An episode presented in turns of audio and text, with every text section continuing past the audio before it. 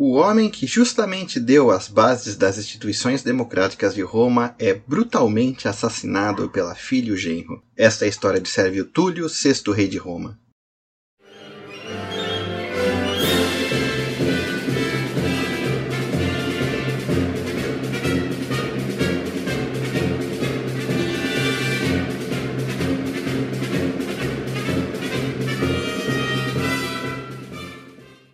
Sexto rei de Roma foi Sérvio Túlio. Sérvio é o nome etrusco, mas porque Sérvio lembra servo, muitas vezes até na lenda se passou a ideia de que Sérvio era um escravo. Então ao rei Sérvio Túlio é atribuída a formação das assembleias populares de votação, que eles chamam de comícios, porque o nome em latim é comitia. No caso, comitia centuriata, comitia populi tributa. tradução mais próxima é comício, mas hoje em dia o comício mudou, né? Em Roma o comício era para eleição. Hoje em dia aqui em português o comício é uma, é uma reunião eleitoral de correligionários para mostrar força e apoio a um candidato. Em Roma, nos comícios, havia as duas coisas. Tanto o candidato ia lá e se expunha a plataforma dele, como havia votação. A palavra branco, em português, é uma das poucas palavras que vem da língua gótica. Os godos invadiram a Península Ibérica e formaram o grande estado gótico, tanto em Portugal e Espanha. Algumas poucas palavras da língua gótica foram para o português, né? já que os godos se romanizaram e passaram a falar latim. A palavra em latim para branco é cândido. E os candidatos, eles iam com toga totalmente branca para o fórum, não iam com toga colorida, nem com toga com símbolos como a toga trabeia, a toga pretexto, a toga laticlávia, para nobreza e para os magistrados. Então o cara ia todo de branco pro fórum, porque ele era candidato, então daí veio o nome candidato, o que está embranquecido. Então o candidato ia de branco, o candidato era embranquecido, esse nome embranquecido passou para o latim candidato, né? Ou embranquecido virou sinônimo realmente de quem estava concorrendo, e hoje em dia no português candidato perdeu-se totalmente a questão da cândida, né? Branco, né? Hoje em dia se usa Cândida aqui em São Paulo para designar alvejante, mas em latim Cândida é branco. Então os nossos candidatos, né, não vêm vestidos de branco, muito pelo contrário. A maioria dos candidatos são bem vermelhos, né? Então, e bem sujos também. Então, o cara alvo, branco, puro, morreu lá na República Romana. Vamos seguir a lenda como o livro narra. Sérvio Túlio, supostamente, era um, um, servo do palácio do rei Tarquínio, né? Quando ele era criança, aconteceu um fenômeno muito interessante. A cabeça dele começou a pegar fogo. Do nada, a cabeça dele sentiu de chama, os cabelos dele começaram a pegar fogo. Evento totalmente sobrenatural. Nós lembramos que a rainha de Roma, Tanakil, ela era profetisa, né? Ela era uma profetisa etrusca. Então, quando no palácio havia aquele burburinho que o menino tava com a cabeça pegando fogo, todo mundo foi correndo para, inclusive com baldes, para tentar apagar. A rainha falou assim: não, pare, não faça isso. Isso é um sinal dos deuses que esse menino está destinado à grandeza. E ela não deixou apagar a cabeça do Sérvio Túlio e aí o fogo apagou sozinho. E não aconteceu nada, não apareceu nenhuma marca, nenhum cheiro, nem nada. Foi totalmente misterioso. Foi uma sarça ardente na cabeça do rapaz. E a rainha com isso ela viu, ó, os deuses coroaram esse menino com fogo divino. Esse menino não é simplesmente um sérviozinho do palácio, não. Ele é um menino destinado à grandeza. Foi o próprio Júpiter que escolheu ele. Então, conforme o, o Tarquínio Prisco já estava envelhecido e o Sérvio Túlio crescia, era um cara muito bom e bastante experiente, bastante experiência no palácio, né? É, Tanakio convenceu o marido a casar a filha deles com ele, de forma que, sendo genro, ia ter a legitimidade para poder se tornar o futuro rei de Roma. Não sei por quais motivos, suposto filho do Tarquínio, Tarquínio II, não se tornou rei nesse momento. A melhor explicação é que ou ele era muito criança, ou ele não era filho do Tarquínio, ele era neto, né? Mais tarde, o Tarquínio II vai depor o Sérvio Túlio e vai virar rei. O rei de Roma seria pela sucessão, então, Sérvio Túlio, escolhido pelo rei Tarquínio. Repara que não, haveria, não houve eleições. Então a, a dinastia etrusca tinha sempre assassinatos e não havia eleição. Então, ou seja, você vê realmente que já Roma já estava não mais aquela monarquia republicana, mas já uma coisa mais autocrática, né? Talvez refletindo a dominação etrusca sobre Roma. Como sabemos, o rei Tarquínio I foi assassinado. Houve uma conspiração feita pelos filhos do Anco Márcio que deram uma machada na cabeça do rei. O rei foi levado até o palácio, exangue, morrendo. Né? A rainha mandou fechar o palácio inteiro e o rei morreu. Mas ela não deixou ninguém saber que o rei morreu. Então ela fez o seguinte acordo com Sérvio Túlio, ó, você vai ser o próximo rei, tá? Você é o nosso genro, a nossa filha vai ser a rainha. Mas por enquanto vamos preparar a sucessão, vamos dizer que o rei está se recuperando e você vai ser o regente. Então levaram até o Senado a mensagem que o rei tava realmente tomou um ferimento muito grave na cabeça, mas já estava se recuperando, já voltou à consciência, tava, o ferimento estava sendo pensado, a rainha estava cuidando dele. E que o regente era ser Sérvio Túlio no caminho. Então o Senado concordou, né? Lembrando que o Tarquínio colocou vários partidários deles como senadores lá, adotaram o Sérvio Túlio como regente. Questões todas do governo passaram por Sérvio Sérvio Túlio. E alguma delas o Sérvio Túlio até fingia que ia consultar o rei, mas o rei já estava morto. Estava morto enterrado no palácio. Então foi se preparando a legitimidade do Sérvio Túlio para ser rei, enquanto praticamente o, o rei Tarquínio estava morto, né? Finalmente, quando percebeu que havia poder suficiente e os romanos já confiavam no Sérvio Túlio, eles anunciaram realmente a morte do rei Tarquínio e o Senado concordou e a Assembleia do Povo também em fazer o Sérvio Túlio, o genro do rei, ser o novo rei de Roma. O Sérvio Túlio teve as suas guerras de praxe contra os etruscos, ganhou, fez o nome dele como rei. Governou bastante tempo, governou bem, e a principal coisa que se atribuiu ao reinado dele foi a criação realmente dos comícios, a separação do povo romano em classes, e essas classes votavam. Muitos dizem que essas reformas não aconteceram no reinado do Sérvio Túlio e aconteceram depois. Eu imagino que durante o período republicano isso tudo foi muito desenvolvido, mas os romanos, como eu disse, eles têm uma tendência terrível a colocar as instituições republicanas na monarquia. Até agora eu me debato e me questiono realmente se aquela monarquia etrusca, na verdade, não foi uma, um período realmente de governo mais forte e tirânico em Roma, e que foi apagado da história. Mas se atribuiu ao Sérvio Túlio essa divisão do povo em centúrias. A centúria era uma unidade militar do exército romano e a votação por centúrias. E também tem a votação por tribos. É, mas o Tito Livio se concentra mais na questão da votação por centúria. Os romanos eles tinham três tipos de eleições populares. Quatro, para ser exato. A comitia curiata, que era o comício dos anciões do rei, comício dos litores, que na verdade se tornou ritualística, ela só teve importância nessa época monárquica mesmo, entendeu? Cada família escolhia um litor para participar por ela, quando havia uma escolha de cônsul de algum magistrado e lá eles referendavam, pro forma. A comitia populi tributa, a comício de tribos do povo, onde era o povo dividido por tribos, onde era mais ou menos por região geográfica e ligação familiar, gentes, né? Família, gens, né? A gens é uma reunião de grandes famílias, de pequenas famílias atomísticas em volta. Havia a comitia centuriata, a comitia centuriata era mais importante, que elegia todos os cargos do império, que era o quê? Basicamente uma reunião do exército. O exército romano se reunia, cada cidadão romano ele era atribuído uma centúria, que era um pelotão,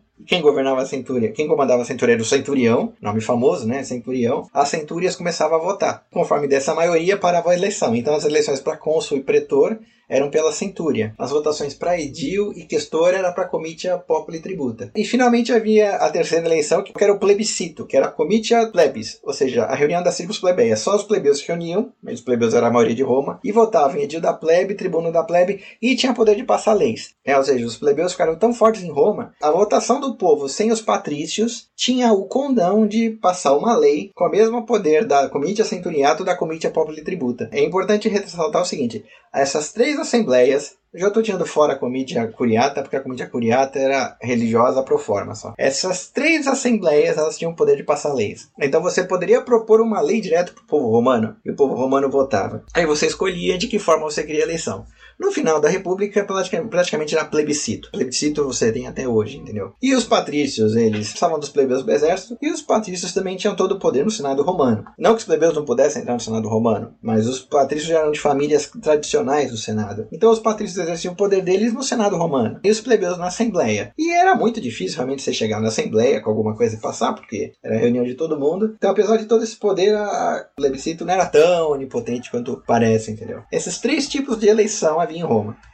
Tanto na Grécia em Roma, você ia para a guerra, né, você se alistava ou era obrigado também a ir, as armas eram suas. Então você comprava sua espada, você comprava seu cavalo, você comprava sua couraça. Obviamente os ricos iam de cavalo, com armadura completa, de bronze, com lance, espada bonitinha. Os plebeus iam com ancinho, com foice. E os romanos eles faziam o seguinte: o Estado romano passou a dar armadura espada, né? Passou a dar o glade, armadura, a loriga de couro, loriga segmentada, loriga de escamas, mais ou menos no período imperial na época republicana, eles usavam escudo redondo, que era da época grega, né? É, na época imperial usava aquele escudo quadrado famoso. Então o Estado romano pagava as armas para os soldados pobres. Mas era uma questão de honra você ir lá e pagar suas armas. Então, as tropas de elite na antiguidade eram dos cidadãos mais ricos. Por serem tropas de elite, eram as primeiras centúrias a votar. Então a democracia romana era meio que censitária. A primeira centúria era dos cidadãos mais ricos, porque era a centúria de elite, caras que melhor se vestiam para a batalha. Depois, em ordem, para a segunda centúria, centúria praticamente era formada dos patrícios, os que eram ricos, que tinham cavalo, tinham armadura, tinham, tinham escudo. Depois entrava na centúria dos cavaleiros. Os cavaleiros é meio que classe média romana de comerciantes. Né? Os cavaleiros tinham dinheiro para comprar o cavalo deles, que nem os patrícios. Aí votavam eles, depois finalmente votava o proletário, né? o que eles chamam, né? o que só podia fazer prole. Ou seja, aquelas últimas centúrias que praticamente iam para a batalha com ancinho foice que o Estado romano tinha que dar o, o armamento para eles. O que para Roma era um ótimo negócio, porque Roma vencia as guerras com isso. Foi excelente o Estado romano pagar para dar armadura para os soldados. Hoje em dia a gente considera absurdo, né? Você entra no exército, supostamente o Estado tem que dar suas armas e armaduras. Mas na antiguidade não, cada um pagava o seu. Então a democracia em Roma era meio que em termos, porque não era uma democracia igualitária, era uma democracia censitária. Quando as primeiras centúrias votavam e elas já formavam maioria, as últimas não eram chamadas. Mas, tecnicamente, o povo foi chamado todo para votar. Também não podemos reclamar. Hoje em dia, por exemplo, nós vivemos numa suposta democracia igualitária no Brasil, mas nós sabemos que o crivo para chegar em candidatos faz com que esse igualitarismo não sirva para nada, porque é muito difícil você virar candidato. Que adianta todo mundo votar igual e você ter um grande apoio popular e você não conseguir partido, ser rejeitado em alguma ação judicial, você ter os problemas das urnas eletrônicas são apuráveis. Em Roma, não. As centúrias votavam, todo mundo via, todo mundo contava o voto ali, era um voto por centúria. Os votos nas primeiras centúrias, como havia menos gente, valiam mais. Então, na primeira centúria era o quê? Meia dúzia que votavam. Já na última centúria, milhares de cidadãos votavam. E aquilo ali tudo pesava um voto só. Hoje em dia a gente tem um voto igualitário, mas a gente vê realmente que a democracia no sentido de governo do povo não havia. Nós não podemos dizer que Roma era uma democracia. Os antigos não consideravam Roma uma democracia, porque lembra que a, o símbolo de Roma era SPQR, Senatus Populusque Romano, povo e senado de Roma. Ou seja, os romanos tinham bem claro que era um governo combinado da oligarquia com o povo romano, né? Oligarquia no Senado e o povo romano junto. Mesmo a democracia em Atenas né, era democracia em oposição ao governo oligárquico. Em Roma, não. O governo oligárquico e o governo democrático meio que deram as mãos. Os próprios antigos, dentre eles Políbio, dizem, lendo a divisão de governos entre Aristóteles e Platão, que Roma combinava os três tipos de governo, né? Platão coloca os três tipos de governo como monarquia, aristocracia e democracia. Aristóteles resume mais ainda governo de poucos, governo de muitos. Democracia versus oligarquia. Aristóteles resume mais ainda. E o Políbio diz o seguinte, ó, o governo romano era misto, por isso que o governo romano é bom e conquistou o mundo. Né? O governo romano, ele tinha monarquia nos magistrados, ele tinha oligarquia no senado e tinha democracia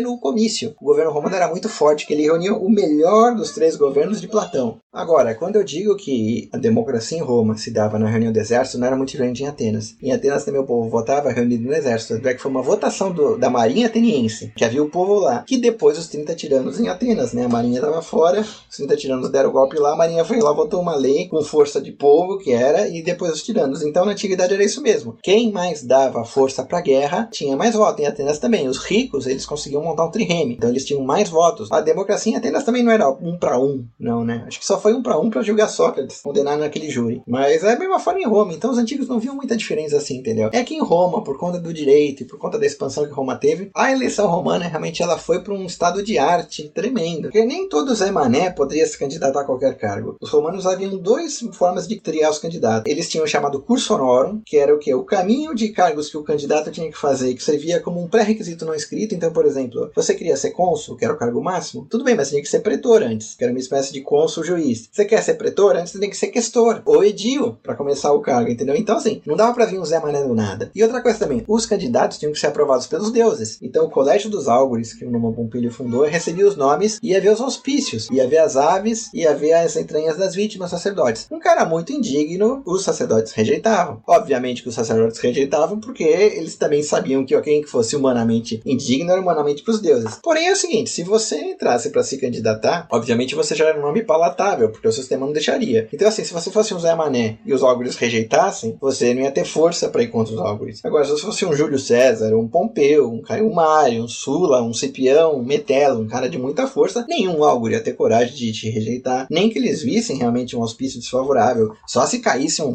um trovão no meio do, do fórum mesmo, na hora que você estava se candidatando, até você ficaria com medo disso aí, mas um cara forte politicamente, os Álgores não rejeitavam. Agora, no Zé Mané, eles rejeitavam. É que nem hoje em dia, né? Temos Se ele fosse forte, não derrubaria. Essa dinâmica do poder existia na antiguidade também. Havia realmente a piedade pura mesmo, mas havia também critérios usados pela religião romana para tirar os caras ruins fora. Entendeu? E critérios políticos, né? Um cara ruim sem força não se manteria. Um cara ruim com força se manteria. E Sérvio Túlio faz um templo de Diana em Roma. Que era um templo pan-latino. Ou seja, era a reunião de, do culto de todos os latinos em Roma. Há quem diga que isso realmente já estava chancelando a liderança de Roma, Liga Latina. Havia também o, o templo templo de Júpiter Lacial em Alba, que era o grande templo da reunião da Liga Latina, mas o Sérvio Túlio fez o segundo templo de Diana para a Liga Latina em Roma. As ligas na antiguidade eram de forma religiosa que se monta então todo aquele culto comum, tanto no Júpiter Lacial quanto na Diana em Roma, assim, unia os aliados latinos com Roma, como eu já falei na aula anterior. Mais interessante é o seguinte, Tito Livio narra que o Sérvio Túlio queria emular o templo de Diana em Éfeso, porque ele falava assim, ó, os gregos todos com toda a briga se reuniram e fizeram um templo magnífico de Diana em Éfeso, uma das maravilhas do mundo. Nós latinos que estamos aqui crescendo tanto e ficando tão fortes, não vamos ter um culto comum, né? Vamos fazer. Então ele convence os latinos. Diz a lenda até que houve uma briga com os sabinos, porque havia uma ovelha e o oráculo diz que quem, quem sacrificasse a ovelha a Diana se tornaria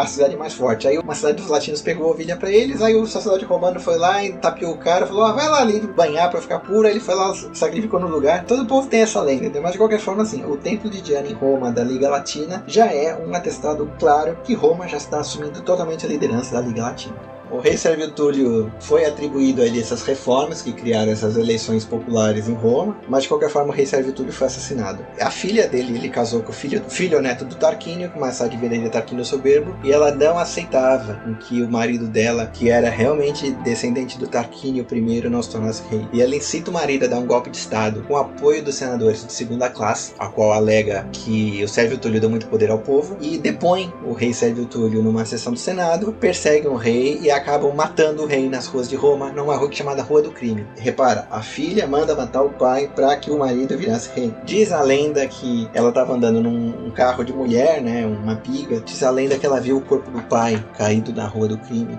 rua que se chama Rua do Crime, é a Rua Toneleiros de Roma agora, né? E ela mandou passar por cima, nem saber, e dane-se. Sérvio Túlio morreu assassinado, novamente outro rei etrusco de Roma assassinado. Tarquínio II sobe ao poder. Tarquínio II esse que foi o rei deposto pela conspiração patrícia, né, que proclamou a República Romana. Daí ele foi para a história como Tarquínio Soberbo.